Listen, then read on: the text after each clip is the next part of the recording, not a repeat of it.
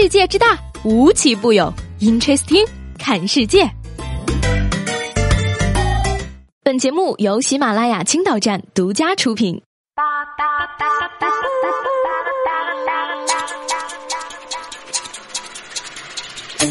Hello，各位好，欢迎收听本期的 Interesting，我是西贝。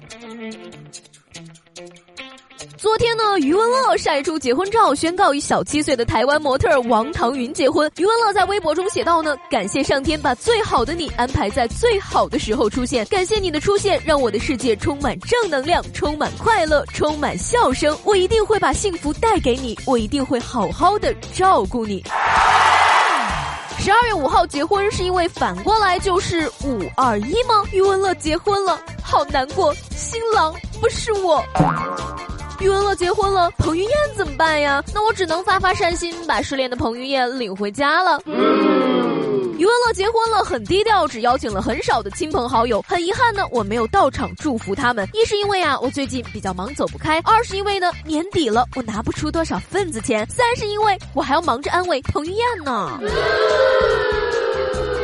余文乐结婚呢，大家都很开心。而除了余文乐呢，还有一个小伙，他找到了女朋友，他的室友们比他还要开心。恭贺刘思成同志结束二十一年单身生涯。十二月一号呢，陕西一高校的男生宿舍集体拉着印有该行字样的横幅，还拿着扩音器一路播报，围绕校园展示了一圈，以此庆祝舍友脱单。脱个单就这么大的动静，那要是什么时候结婚了，是不是全学校都要为你加油？呐喊呢？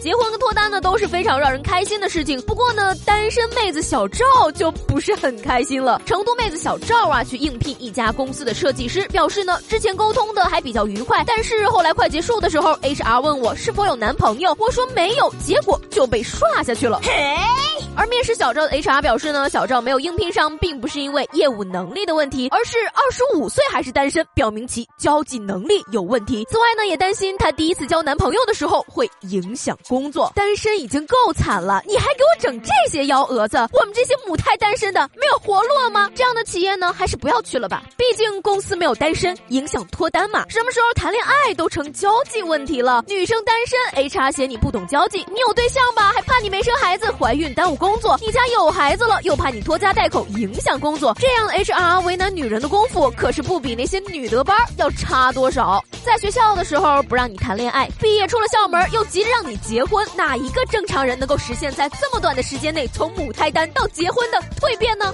嗯。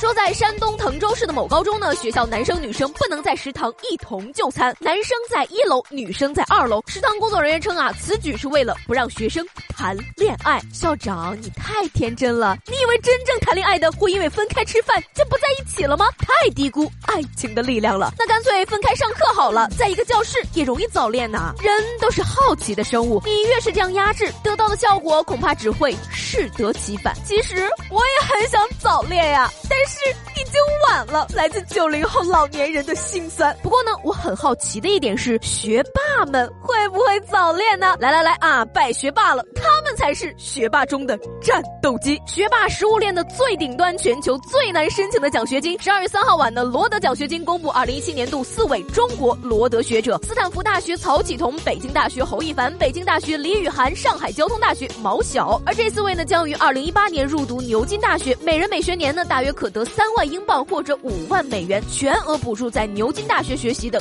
各种费用。小的时候呢，我一直以为自己跟真正的天才之间有着不可逾越的鸿沟，他们的成就是我无论怎样努力都是无法实现的。而长大后呢，我拼命努力，才发现我小时候说对了呀。